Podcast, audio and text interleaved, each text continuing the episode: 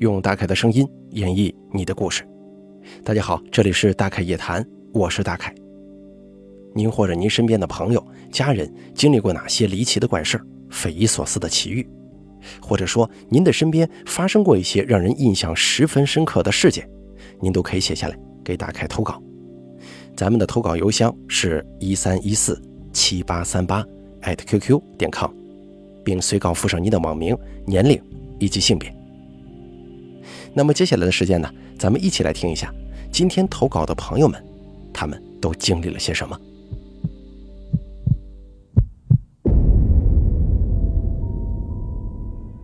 第一位投稿的朋友是这么说的：“他说，大凯你好，我来自山东，今年二十四岁。听你播的故事已经有半年了，有种相见恨晚的感觉，非常喜欢这个节目。接下来呢，我想给你分享一个我自己亲身经历的。”我是一名挖掘机司机，在我们市一个在建小区工作。那是二零一九年七月份的事儿，当时正在给小区道路整平施工。下午刚上班没一会儿，我的鼻子开始不断的流血。当时并不太在意，觉得可能是因为天气炎热，没喝水，有点上火了。可是接下来半个多月，鼻子开始不定时的就破，最多一天能破七八次，甚至晚上睡觉。第二天早上起来一看，枕巾上还有残留的血渍呢。老板看我经常流鼻血，就让我回家休息，去医院看看。当天中午我就回老家了，因为我父亲在我们这儿县城给我买了一套房，爸妈都在老家村里头。我与我当时的女朋友，也就是我现在的老婆，在县城住。一般没事我会直接回老家。我父亲是一名乡村医生。回到家里，我就跟我父亲说了经常流鼻血这个事儿。我父亲让我张了张嘴，看了一下，说上火了，多喝水，在药房拿了一点消炎药，说在家待一天看看吧。然而一下午鼻子并没破。我睡觉呢，一般比较晚，觉得自己年轻，直到十二点左右才想睡。到了晚上，闭眼待了一会儿，感觉有液体在嘴边流动，我心中一惊。暗骂一声，立马爬起来跑出屋，打开水龙头开始冲洗。夜晚特别安静，我搞出的动静也挺大。爸妈那屋没一会儿也打开了灯。我爸出来问我怎么了，大半夜不睡觉。我当时鼻子正在流血，就抬头说了一声鼻子又破了，接着开始冲洗。没一会儿血止住了，我跟我爸说：“啊，没事你睡觉吧。”我就回了屋。第二天我还在睡觉呢，我爸就把我叫了起来，说是去医院看看，因为他也不知道我为什么会频繁流鼻血，还说了一句玩笑话，还说我俩在一起住，吃的太好，补的过头了。我尴尬的笑了笑，也没说什么。到了医院，耳鼻喉科找到了医生，医生同样让我张了张嘴，看了看，说上火了。扁桃体还有点发炎，然后我爸就说：“这孩子流鼻血流了一个多星期了，不正常啊。”我看医生啊有点纳闷，他也没说出什么东西来，就说上火了，少吹空调，多喝水，还开了一些药，并且说过两天不行的话就打点滴吧。听完，我跟我爸就下去了，也没买药，因为家里有嘛，就直接回家了。回到家，我妈还说是不是有什么不干净的东西啊？让我村子里的一个老奶奶给看一看。我们村里的这位老奶奶当时九十来岁了，平常村里的孩子吓到了都会找她收经，都说她是神婆。可是我不信这一套封建迷信，就回绝了。回到家也没待到中午，我就跟我妈说回去上班，走了。下午我直接奔了工地。并且去之前买了一大瓶水。我们工地有项目部，我平时就跟老板待在一个屋里，屋里有空调也有热水，所以我平时上班累了就去项目部休息。接下来几天呢，鼻子流血的次数逐渐减少，自我感觉还是归功于多喝水的功劳。直到回到工地的第四天，那天因为昨晚加班到很晚，上午直接在项目部睡觉。屋里有一个上下铺的床，一张技术员用的桌子，还有一个黑皮大沙发，看着特别笨重。听他们说，这沙发是在二手市场买来的，买的超值，才花了一千两百多。那天上午，我感觉沙发睡着舒服，就在沙发上睡着了。可好巧不巧，梦魇了。我在沙发上睡，看着对面的上下铺，自己明明有意识，可就是动不了，只能感觉眼珠子能转，其他的不行。直到工地监工来找我们的技术员。他一开门，我也听见了。他进屋看到睡在沙发上的我，就问我技术员去哪儿了。我当时就感觉压在身上的那种石头消失了，立马趴了起来，说一声不清楚，然后监工就走了。我坐在沙发上笑了。我当时就听别人经常说鬼压床怎么怎么怎么样，现在我也经历了，还挺好玩的。我这人呢，反正就是不信这个。直到第二天，也就是鬼压床的转天。昨天上午被鬼压床，下午我们的小屋因为屋下要施工，就叫来吊车把小屋吊到了不碍事儿的地方。我们跟工人就一起搬家，晚上赶工程进度，不出意外又加班到凌晨三四点钟了。完事之后我就回去睡觉，还是睡在沙发上，因为我总感觉这个沙发比床舒服呀。这次睡觉又被鬼压床了。心里还在想，怎么又被压住了？可这次我意识清醒的时间比较短，直接就睡了过去。我做了一个梦，梦到我还是一如既往的去上班。我梦到我在工地南边红绿灯桥头上吃煎饼果子，突然来了个电话。我接通电话，里面有一个女人在说：“你过来吧，我在 A 市，我不想活了。”就没再多说什么。我想神经病吧。刚说完，就听见我旁边一辆黑色轿车，里边一名男子也接听了这通电话，说的跟对我说的一模一样。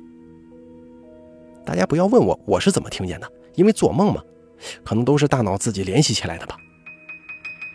随后我就开车到了一个小区，这个过程呢，我是没有梦到的，只感觉路程不太远，一个多小时吧。不知道怎么了。天黑了，我望着这个小区的楼，看样子一栋楼得一百多层。随后我就进了一栋楼，正好看到了当时跟我一起接通电话的男子。他跟我说电梯坏了，得爬上去。我说他多少层不知道啊，怎么找啊？可是这名男子说在顶层，快点吧，来不及了。随后就跑着去楼梯间，顺着楼梯往上跑。我当时就呆住了。随后电梯开了，我到了顶楼，发现那个男人并没来。出来电梯有两户业主，而西边住户的门开着，一出电梯就有微微的黄色光芒映在地上。我迟疑了一下，进去了。进去往左边一看，一名女子站在阳台上，阳台外侧没有墙，也没窗户，就像是跳水运动员的跳板一样。地板延伸到屋外两三米的样子。只见这名女子身材苗条，看样子一米七五以上，粉色卫衣，黑色长裤。我正在打量她，她就回过头来，眼含泪水，微微一笑，竟然直接跳下去了。我一脸的难以置信，慢慢的走到阳台，看到外面特别高，风也很大，我就开始双腿发抖，直接趴下。慢慢的爬到阳台边缘往下看，我的天哪，实在太高了，下面的人就像蚂蚁似的。但是我并没有看到那名女子，只看到小区走路的三三两两的人，也并没看见那几个人注意到有人跳楼。按理来说，这么高的楼层摔下去会有动静啊，可是呢，两边来往的人并没注意到。随后我就开始回到客厅。房间没开灯，只是点了三根蜡烛，屋里很乱。微风吹到屋里，茶几上的报纸随风摆动，有一种很凄凉的感觉。我又去了卧室，也是点了三根蜡烛，床很整洁，不过呢，也是满屋报纸，显得很乱。随后我突然就醒了，就像玩游戏卡出去了一样，就这么醒了，很突然。我坐在沙发上揉了揉眼，回想刚才梦到的事儿，感觉就跟真的一样，特别清晰。我心里咯噔一下，就开始在手机地图上查那名女子给我说的她的位置。我一查就淡定不了了。那个地方我敢保证我从来没听说过，但是我看到手机上显示路程需要时间也是一个多小时。我那会儿心中有些后怕。晚上回到家，我把我做到的梦跟我媳妇儿大体讲述了一下。我媳妇儿说：“是不是这阵子加班累到了？”我说：“不可能。”我又特意强调了那名女子给我说的地址，跟我在地图上查的路程几乎一样。我媳妇儿说：“实在不行，找个算卦的给看看呢。”然后又说可能是巧合，让我不要再提了。她有点害怕了。随后我就在心里安慰自己，可能真的是巧合吧。直到第二天晚上回到家。我媳妇问我鼻子还流血吗？我突然一喜，回想，哎，今天没流血。跟我媳妇一说，她笑了，说可好了，再不好的话就得去医院输血了。你这身板本来就瘦，不能再流了。然后接下来几天鼻子就再也没流血了。过了一阵子，我又会想起这件事儿，有点细思极恐。我不能确定这是否是巧合。当天凌晨下班睡觉之前，鼻子就流血了。洗完鼻子困得不行，就睡觉了。好像做完这个梦，鼻子就好了。我心想，那名女子是不是缠着我有一段时间了，导致我流鼻血？最后她跳楼了，我的鼻子就好了？还是说她离开了，就不再折磨我，让我流鼻血了呢？还有就是，我为什么会梦到她呢？好了，第一位朋友的故事就说完了。接下来，我们一起来听一下第二位投稿人他的经历。这位朋友是这么说的：“他说，大概下午好啊，我是来自广东的叶子，之前分享过故事给大家，也很感谢大概读我的故事。今天呢，我又来给大家分享了。这个事儿发生在某年夏天晚上，可能是我高一或者高二的暑假吧。我很喜欢灵异故事或者恐怖电影。”我有一个跟我共同爱好的朋友，我在广东，他家住成都。当我们两个发现一部好看的电影的时候，我们就会一边视频一边看电影，然后互相讨论或者吐槽电影。首先呢，说一下他家的情况。他周末一般都是一个人在家，父母出去打麻将到天亮或者凌晨三点钟。他家门是外面铁门，里头木门，进来是客厅和饭桌。他房间门正对着大门，他房间的门进来正对着是一张桌子，桌子旁边是床，一般是他在桌边开个小台灯，关上门跟我视频看恐怖片的。有一天晚上大概十点多，我们两个又开始看视频了。就在我们一边看一边巨开心的聊的时候，我听到他家好像有敲门声，我就问他：“哎，你听见没有？好像有敲门声啊。”我以为是他爸妈回来了，他爸妈不喜欢他太晚睡，会被骂的。于是他马上把电脑视频暂停，我们两个不说话，仔细的听。确实听到门外有敲铁门的砰砰砰声，并且还有人在叫他名字。他让我先别说话，他出去看看。他戴着蓝牙耳机，打开房间门走出去。我从视频窗口里面看到，他打开大门，探出头看了一下，又朝房内喊爸妈，可是没有人回应他。他对我说：“可能是隔壁的人吧。”没人。我说道：“不对吧？刚刚那个人叫的是你的名字，你还是去其他房间看看吧。”然后他就去父母房间看一下有没有人回来。就在这个时候，我看到他房门后面突然出现一个女人。没错，就是突然出现的。因为我是一直看着视频窗口，确定没有移开过视线的。那个女的头发很长，披在肩上，穿着一条红色的裙子。因为我朋友房间就开了个小台灯，她背着光，加上她是低头的，我看不清她的样子。我当时以为是他妈。就对着电脑叫了一声“阿姨好”。就在这个时候，他突然朝我这边走过来了。这个时候，我朋友也在耳机里问我跟谁说话。我对他说：“你妈回来了，现在在房间里呢。”我一边看那个女人，一边跟朋友说话。我听到朋友对我说：“哦，我马上过来。”我还是一直盯着那个女人，只见她突然动了，她就一直低着头，缓缓地走过来，到了电脑面前。我看着她过来的动作，觉得特别奇怪。